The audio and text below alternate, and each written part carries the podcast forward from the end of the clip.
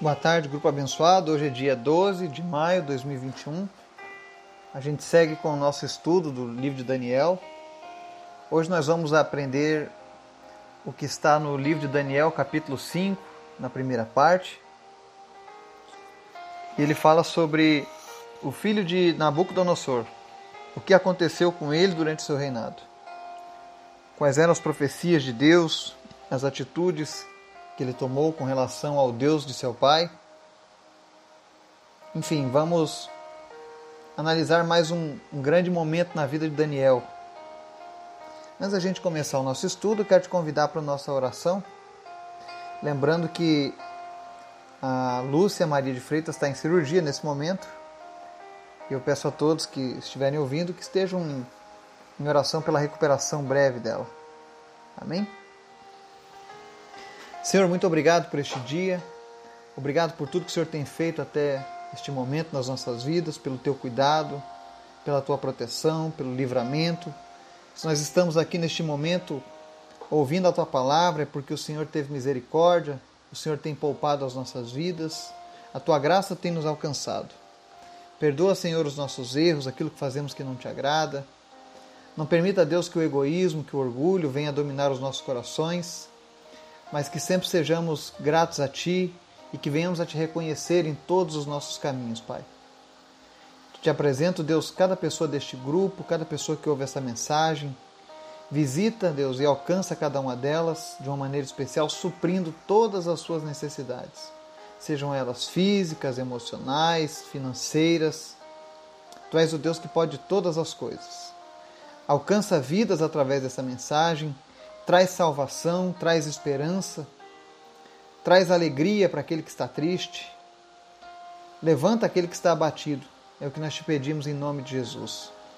Te apresentamos os enfermos, o Miguel em especial, lá em Santa Catarina. Visita essa criança e em nome de Jesus, Pai, que ele não precise mais nem mesmo do oxigênio externo, mas que ele possa, meu Deus, ser curado, ser restaurado em toda a sua plenitude. Pai, em nome de Jesus, visita agora a vida dele e sara, Deus, o seu organismo, o seu sistema imunológico, o seu sistema respiratório. Traz saúde em abundância na vida do Miguel, Pai. É o que nós oramos em nome de Jesus. Continua também, Deus, abençoando a vida dos seus pais, concedendo a eles fé, perseverança, para que eles continuem, Senhor, crendo nos teus milagres, crendo no teu agir. Que o Senhor possa, meu Deus, levar esse menino ainda a muitos lugares, ó Deus, que ele possa testificar, ó Deus, dos teus milagres a cada dia. Obrigado, Deus, por cada uma dessas orações que o Senhor tem ouvido, Pai. Obrigado, Deus, por esse exército de pessoas que estão orando nesse momento uns pelos outros. Nós te louvamos, Pai. Visita também, Senhor, a Martizete, a Ângela, Severino, todos aqueles que estão com problema de visão nesse momento aqueles que perderam a, suas, a sua visão, em nome de Jesus, restaura agora, Jesus, toda a visão dessas pessoas. Seja qual for a origem desse problema, nós repreendemos agora o espírito de cegueira, de enfermidade nas vistas. Em nome de Jesus, seja curado. Visita, Deus, a dona Cícera, o seu Justino. Restaura a saúde deles. Restaura, Deus, a memória do seu Justino a cada dia. E em nome de Jesus, que ele possa, Deus, contemplar mais uma vez a tua palavra, a tua beleza, a tua salvação. Visita também, meu Deus, a Cassiane e o seu bebê. Toma conta deles, em nome de Jesus. Repreende, Deus, o espírito de morte na vida da mãe e do bebê. E concede a eles, meu Deus, saúde, para que eles possam resistir, ó Pai. Em nome de Jesus. Te apresentamos também, Deus, a Rosângela. Te peço que o Senhor esteja manifestando a tua palavra na vida dela, trazendo ela, Deus, cada dia mais e mais para perto de ti. Aviva, Deus, a tua filha. Aviva o teu chamado no coração dela, em nome de Jesus. E fortalece ela diante dos problemas, Pai. Te apresentamos aqueles que lutam contra o câncer: o Renan, o José, o Alexandre, a Ana Paula, a Sandra, a Tiffany a Maria Madalena, Valdomiro Gonçalves, Ana Maria. Visita cada um deles nesse momento, Pai, e traz a tua cura. seja através dos médicos, seja, meu Deus, através de um milagre direto do Senhor, mas nós sabemos que a cura vem do Senhor, Pai. Repreende, Deus, as dores daqueles que estão sentindo dores nesse momento, o sofrimento, a tristeza. Que o Senhor possa fazer brilhar a tua luz no coração dessa pessoa em nome de Jesus. Te apresento em especial a Lúcia Maria de Freitas e te pedimos, Deus, toma conta, Deus, dessa cirurgia. Guarda agora, Deus, a vida dos médicos, das enfermeiras, de todas as pessoas envolvidas nessa cirurgia. Que em nome de Jesus ela possa cumprir o propósito para o qual ela está sendo feita. Que isso não venha acarretar nenhuma sequela, nenhum outro problema. E em nome de Jesus, Pai, se possível, se é da tua vontade, cura ela, Deus, desse câncer, em nome de Jesus. Te apresentamos a vida da Miriam, pedimos a cura da sua vesícula. Te apresentamos a Mariana, o seu Lauro, a Marli. Deus, nós te pedimos uma recuperação breve para o Laurindo também. Que ele possa se recuperar dessa cirurgia o quanto antes. Que ele não venha ter nenhuma complicação. Nós repreendemos agora toda complicação causada no pós-operatório. Oramos também pela vida do Gabriel, pela sua cura, para que o Senhor apresse, Deus, a restauração do Gabriel. Deus, nós precisamos de Ti, visita-nos nessa hora, nos guarda. Te apresentamos também, ó Deus, a nação de Israel, os palestinos que estão em guerra com eles nesse momento. Nós pedimos que o Senhor venha trazer a Tua paz sobre aqueles povos, que em nome de Jesus haja um cessar-fogo, que ambas as nações se respeitem, mas que o Senhor não permita injustiças naquela terra, em nome de Jesus. Toma conta também da nossa nação, nos livra, Deus, da corrupção, da mentira, das mudanças de valores, dos princípios morais que estão sendo destruídos em nossa sociedade. Que o Senhor venha agir em nosso favor, Pai Levanta homens e mulheres que venham influenciar a nossa nação de maneira positiva, assim como o Senhor Deus levantava Daniel e tantos outros homens em meio a nações pagãs, nações que, que não te respeitavam, que não te conheciam, mas ainda assim o Senhor usava os teus filhos para que trouxessem um norte, uma direção. Usa, Deus, as nossas vidas, usa cada pessoa deste grupo que nós venhamos acrescentar ao nosso país. É o que nós te pedimos em nome de Jesus. Amém. Hoje nós vamos ler aqui Daniel capítulo 5. E ele começa no versículo 1, nós vamos ler ele hoje até o versículo 12, que diz o seguinte: Certa vez, o rei Belsazar deu um grande banquete para mil dos seus nobres, e com eles bebeu muito vinho. Enquanto Belsazar bebia vinho, deu ordens para trazerem as taças de ouro e de prata que o seu predecessor Nabucodonosor tinha tomado do templo de Jerusalém, para que o rei e os seus nobres, as suas mulheres e as suas concubinas bebessem nessas taças. Então trouxeram as taças de ouro que tinham sido tomadas do templo de Deus em Jerusalém. E o rei e os seus nobres e as suas mulheres e as suas concubinas beberam nas taças. Enquanto bebiam vinho, louvavam os deuses do ouro, da prata, do bronze, de ferro, de madeira e de pedra. Mas de repente apareceram dedos de mão humana que começaram a escrever no reboco da parede, na parte mais iluminada do palácio real. O rei observou a mão enquanto ela escrevia. Seu rosto ficou pálido e ele ficou tão assustado que os seus joelhos batiam um no outro e as suas pernas vacilaram. Aos gritos, o rei mandou chamar os encantadores, os astrólogos e os adivinhos e disse a esses sábios da Babilônia: Aquele que ler essa inscrição e interpretá-la, revelando-me o seu significado, vestirá um manto vermelho, terá uma corrente de ouro no pescoço e será o terceiro em importância no governo do reino.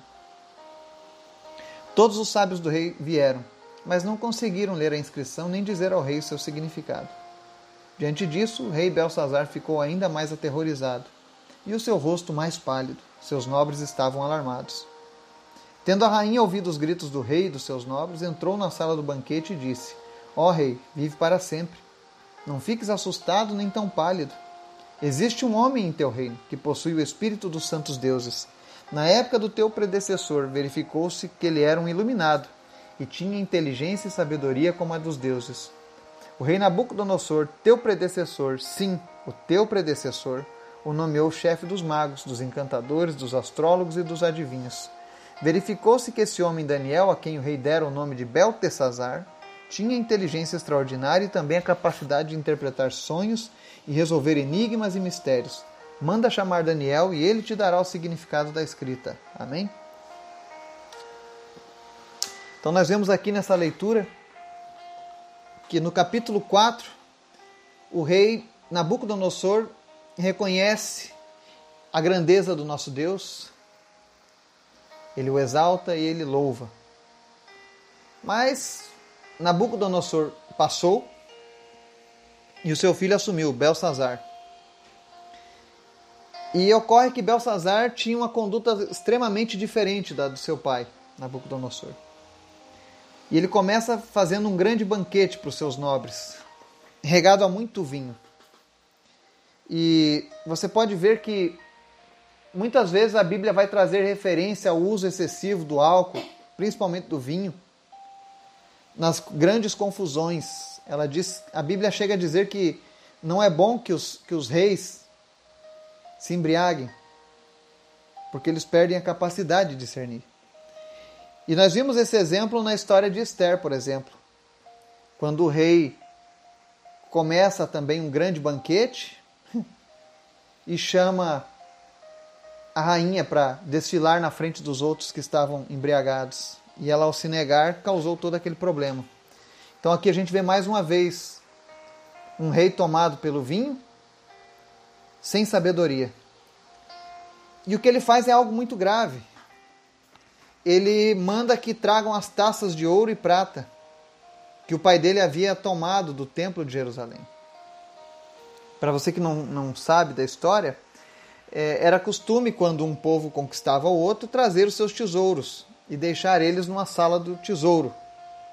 Eles não utilizavam os tesouros, mas eles ficavam ali como um, um prêmio pela vitória. Havia um respeito às coisas que eram trazidas de outros povos. Mas esse rei passou por cima disso e resolveu trazer as taças que eram consagradas ao templo do Senhor, ao serviço de Deus. Lembrando que no Antigo Testamento era, era tudo toma lá da cá, ou seja, eu obedeço, sou abençoado, eu desobedeço, sou amaldiçoado. Era assim que funcionava a lei. Então Deus tinha um zelo muito grande pelas coisas que haviam sido consagradas. E aquele homem, então, o rei Belsazar, começa a usar essas taças no meio da sua orgia com os outros nobres.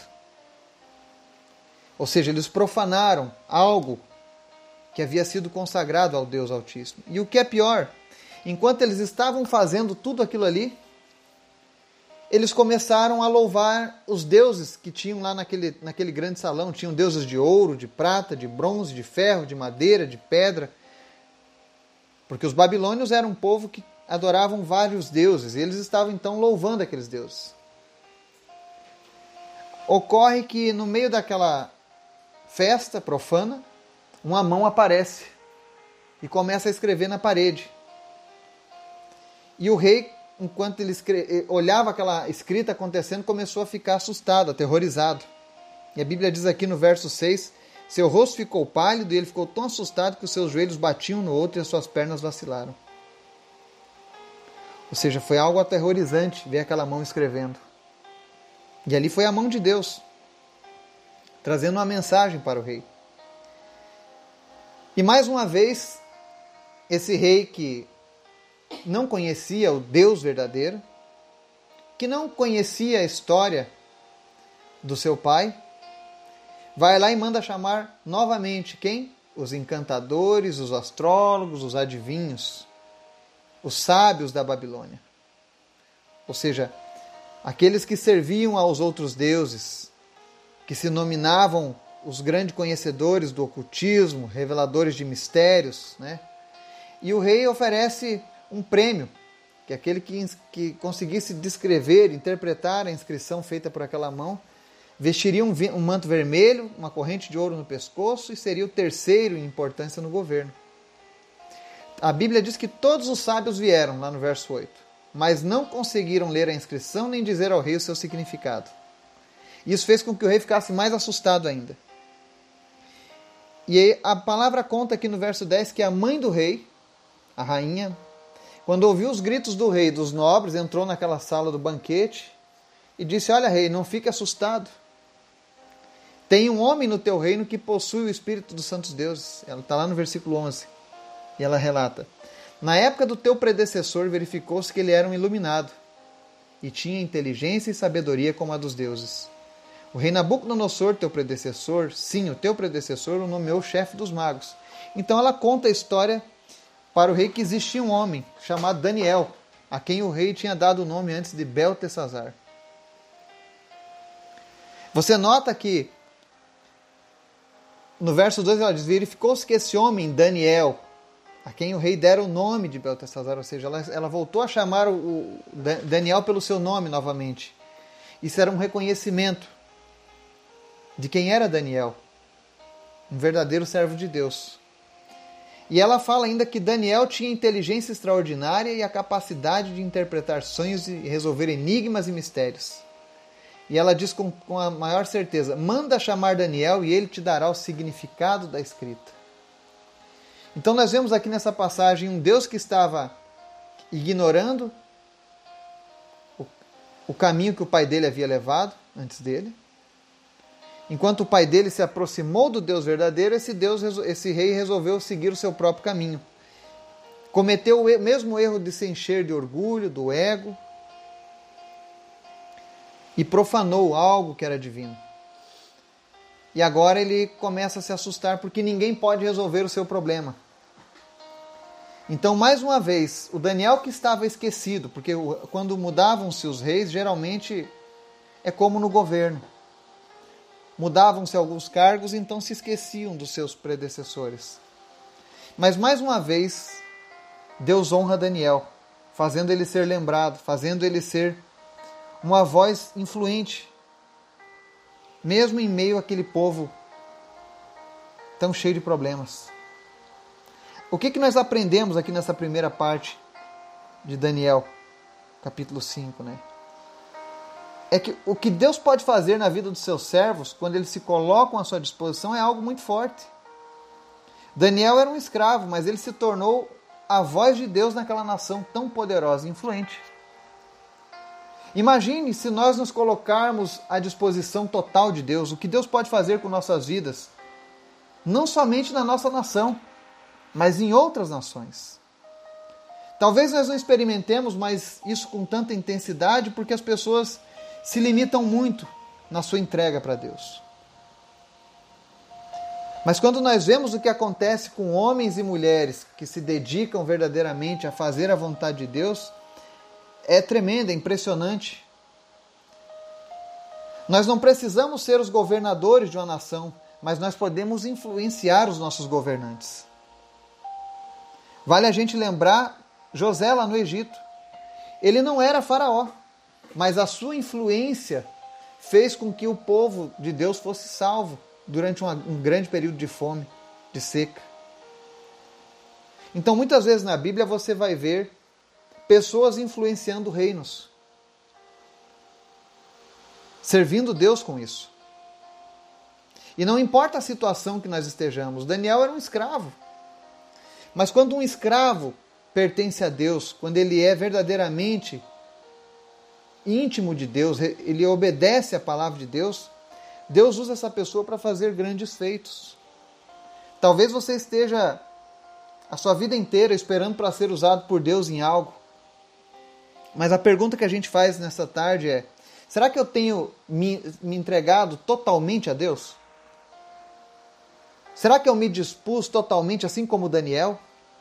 Ou eu sou uma pessoa que por qualquer motivo eu começo a murmurar e culpar a Deus pelas coisas que não dão certo? Daniel tinha muitos motivos para se queixar da sua vida. Mas ao invés de ficar se queixando, ele continuou sendo fiel a Deus. E ainda que os homens esquecessem dele por, por outros motivos, Deus sempre arrumava uma forma de colocar novamente a influência de Daniel em evidência, principalmente sobre aquele reino da Babilônia. Amanhã nós veremos o que é que foi escrito naquela parede, qual era a interpretação que Daniel deu para aquele rei. Mas por hoje a nossa oração precisa ser essa: que o Senhor levante uma geração de homens e mulheres como Daniel. Que eu e você possamos ter essa mesma ousadia, essa mesma disposição de servir a Deus que Daniel teve. Porque certamente, se nos dispusermos ao Senhor, com certeza, Ele nos usará para influenciar nações, governos, povos. Afinal, nós servimos a um Deus que tem todo o poder em Suas mãos. Amém? Que Deus te abençoe e te dê uma tarde abençoada em nome de Jesus. Amém.